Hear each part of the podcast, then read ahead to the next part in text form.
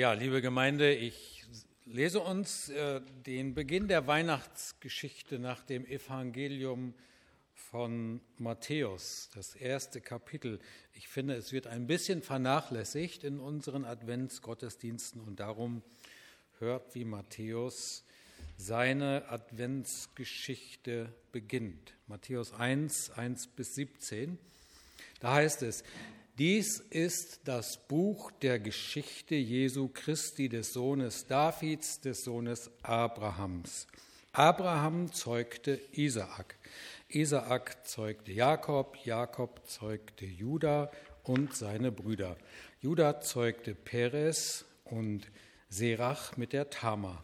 Perez zeugte Hezron, Hezron zeugte Ram, Ram zeugte Aminadab, Aminadab zeugte Nachschon. Also Nachschon, nicht Machschon, sondern Nachschon.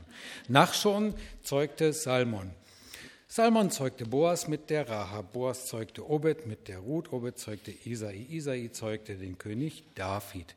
David zeugte Salomo mit der Frau des Uriah, Salomo zeugte Rehabeam, Rehabeam zeugte Abijah, Abijah zeugte Asa, Asa zeugte Josaphat, Josaphat zeugte Joram, Joram zeugte Usia, Usia zeugte Jotam, Jotam zeugte Ahas, Ahas zeugte Hiskia, Hiskia zeugte Manasse, Manasse zeugte Ammon, Ammon zeugte Josia, Josia zeugte Joachim und seine Brüder um die Zeit der babylonischen Gefangenschaft. Nach der babylonischen Gefangenschaft zeugte Joachim Shealtiel, Shealtiel zeugte Zerubabel, Zerubabel zeugte Abiud, Abiud zeugte Eliakim, Eliakim zeugte Assur, Assur zeugte Zadok, Zadok zeugte Achim, den gab es damals schon, Achim. Achim zeugte Eliud, Eliud zeugte Eliasa, Eliasa zeugte Matan, Matan zeugte Jakob, Jakob zeugte Josef, den Mann der Maria, von der geboren ist Jesus, der da heißt Christus. Von Abraham bis zu David sind es 14 Generationen. Von David bis zur babylonischen Gefangenschaft sind es 14 Generationen. Von der babylonischen Gefangenschaft bis zu Jesus sind es 14 Generationen. Soweit die Adventsgeschichte von Matthäus. Was will er jetzt darüber predigen? Ich lese uns mal eine Rezension zu diesem Text. Sie ist von Friedrich von Salé, einem spätromantischen Dichter. Der war ein Sohn, der war ein Sohn, der war ein Sohn, der zeugte den, der zeugte sehen. So schleppt sich hin in trägem Leierton, bis tote Namen wirr im Hirn sich drehen.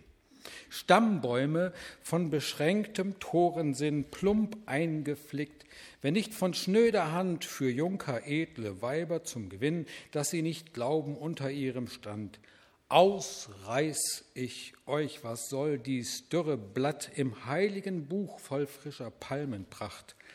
Was ist's, ob Hinz den Kunz gezeuget hat, herab zu dem, der frei die Welt gemacht? Ja, Friedrich von Salé bringt es auf den Punkt, was der Hörer dieses Bibeltextes empfindet, ein monotoner, langweiliger, nichtssagender Stammbaum. Stammbäume sind ermüdend zum Gähnen oder zum Weiterblättern. Es gibt auch eine Bemerkung vom großen Reformator Martin Luther. Auch er erteilt diesen Versen die rote Karte und schreibt, dies dürre Blatt ist unnütz und vergeblich Schrift. Jo, Martin Luther. Außerdem sind Stammbäume ja nicht gerade in. Seitdem in der Nazizeit Ahnenforschung betrieben werden musste, um die rein arische Herkunft beweisen zu können, haben Stammbäume auch einen bitteren Beigeschmack. Und trotzdem, keiner von uns kann sagen, dass ihm seine Herkunft oder die eines anderen völlig egal oder unwichtig wäre. Sag mir, aus welcher Familie du kommst und ich sage dir, wer du bist. Das ist ein Sohn von dem und dem. Der kommt aus einem guten Haus. Ja, das sagen wir doch gern. Stellt sich die Frage, ob Christoph Haus eigentlich aus einem guten Haus stammt. Wohl nicht, denn Andreas Haus, mein direkter Vorfahre und sein Bruder Martin Haus wurden 1785 aus der Pfalz des Landes verwiesen wegen fortgesetztem Holzfrevel. Die Urkunde, die haben wir noch. Das waren bettelarme Leute, meine Vorfahren, und die durften beim Fürsten Bruchholz sammeln, haben aber immer wieder Bäume gefällt, damit sie ihre Hütten bauen konnten und Feuerholz hatten. Also Christoph Haus kommt nicht unbedingt aus einem guten Haus. Matthäus fängt sein Evangelium, seine Weihnachtsgeschichte mit diesem langen Stammbaum an. Ist das nun ein Stammbaum, mit dem Jesus sich sehen lassen kann? Oberflächlich betrachtet ist das ja eine ehrenvolle Ahnenreihe, die Matthäus von Jesus überliefert. Sie stellt den Zusammenhang her zwischen David, dem wichtigsten König Israels, und sie beginnt bei Abraham, dem Vater vieler Völker, dem Stammvater der Juden und dem großen Glaubensvorbild. Man könnte also oberflächlich betrachtet meinen, ja, ja, ja, Jesus, der stammt schon aus gutem Hause, eine vorbildliche Familie. Aber wenn wir mal etwas genauer hinschauen, gibt es Erstaunliches zu entdecken. Unüblicherweise tauchen da nämlich vier Frauennamen auf. Eigentlich im alten Orient werden Frauen in Stammbäumen überhaupt nicht erwähnt, sondern nur die Männer. Vier Frauennamen tauchen auf und zu unserer Verblüffung und zur Verblüffung der Kenner des Alten Testamentes sind das nicht die vier Stammmütter Israels, Sarah, Lea, Rebekka und Rahel. Nein, es sind Tamar, Rahab, Ruth und Bathseba. Sehr interessant, was dahinter steckt. Etwas provozierend könnte man sagen, Matthäus entlarvt vier Frauen im Stammbaum Jesu als Nichtjüdinnen, als Ausländerinnen. Aber das ist ja noch nicht alles. Wenn wir uns die Geschichten vor Augen halten, Tama, das war eine Kanaaniterin, also eine Ausländerin. Sie wurde mit einem der Enkel Jakobs verheiratet. Weil nun dieser Enkel Jakobs verstarb, Tama aber nicht ohne Kinder bleiben wollte, hat sie sich als Hure verkleidet und ihren Schwiegervater verführt. Und der Sohn aus dieser Begegnung wird im Stammbaum von Matthäus ausdrücklich erwähnt. Die zweite Frau im Stammbaum von Jesus ist Rahab, genau. Es ist die Prostituierte aus Jericho, die die Kundschafter des wandernden Gottesvolkes aufgenommen hat. Später wird sie mit einem Fürsten aus dem Stamm Juda verheiratet. Und dann kommt die dritte Frau, das ist Ruth, auch eine Ausländerin, eine Moabiterin aus der Sippe von Lot und seinen Töchtern, einer Sippe, mit der ein guter Israelit nichts zu tun haben wollte. Wir kennen die Geschichte, Ruth verführt den reichen Boas, nachdem der schwer gearbeitet und dann reichlich getrunken hat, und wird so zur Urgroßmutter von König David.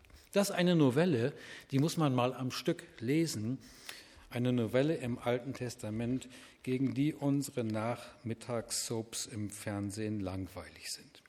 Und zuletzt Bathseba, auch eine Ausländerin. Davids Frau, die Mutter von König Salomo. Aber bevor Bathseba Davids Frau wurde, hat sie als verheiratete Frau sich auf ein Techtelmechtel mit David eingelassen, was nicht ohne Folgen blieb. Sie wurde schwanger von David und deswegen musste ihr Mann sterben, Uriah. Vier Frauen im Stammbaum von Jesus, die ihre Frau standen. Und die Männer, wir erinnern uns, auch Abrahams Leben war ja nicht ohne Schattenseiten. Aus Angst vor den Ägyptern gibt er seine Frau Sarah als seine Schwester aus, als ein Ägypter sich in sie verliebt und Abraham lässt zu, dass der Ägypter seiner Frau beiwohnt. Und dann hatte er wohl doch nicht so viel Vertrauen in das Versprechen Gottes, dass er einmal Vater vieler Völker werden sollte, denn Sarah wurde partout nicht schwanger. So schläft Abraham mit Sarahs Magd Hagar und will Gottes Versprechen so ein bisschen nachhelfen. Oder Jakob, der seinen sehbehinderten Vater mit einem Fell übers Ohr haut und sich den Segen erschleicht. Und dann ist da die endlose Reihe der Könige, die wir lesen im Buch der Chronik. Monoton wird hier immer wiederholt. Und viele dieser Könige sind im Stammbaum Jesu erwähnt und König XY tat, was dem Herrn missfiel. Hinter dem Stammbaum Jesu, wie Matthäus ihn überliefert, stehen Biografien, stehen aneinandergereiht Biografien, die Geschichte eines Volkes, in der Versagen, Lug und Betrug List und Tücke, aber auch Treue und Freundschaft, Eifersucht und Liebe, Verschlagenheit und Ehre eine ganz normale Rolle spielen. Der Stammbaum von Jesus ist keine Aneinanderreihung von lupenreinen Wollweißschafen, sondern eher eine Auflistung von schwarzen Schafen. Dahinter stehen Geschichten, Biografien von Menschen, Geschichten, gegen die verbotene Liebe harmlos ist. Und ausgerechnet aus dieser Familie, aus diesem Stammbaum soll der Messias der Welt stammen. In diese Familie hinein soll das Licht der Welt geboren werden. Natürlich, sagt Matthäus, natürlich. Denn so wenig sich Jesus aus gutem Hause weiß, so wenig weiß er sich zu den Menschen mit weißer Weste gesandt, den gesunden und problemfreien. Oder um es andersherum zu sagen, nicht erst am Kreuz beginnt die Erniedrigung, die Menschwerdung Jesu. Sie beginnt mit der ganz menschlichen Vorgeschichte der Stammväter und Stammmütter. Gott hat von langer Hand geplant, in welche und was für eine Familie Jesus hineingeboren werden sollte. Und das waren keine Superheiligen, nein. Darin, dass Jesus in so einen Stammbaum hineinkam, liegt nämlich unsere Chance, unsere Möglichkeit. Jesus kommt als ein Freund für Menschen, wie du und ich, in deren eigener Geschichte es genauso viel Verwirrungen, Verirrungen, Menschliches gibt wie in der Sippe Abrahams.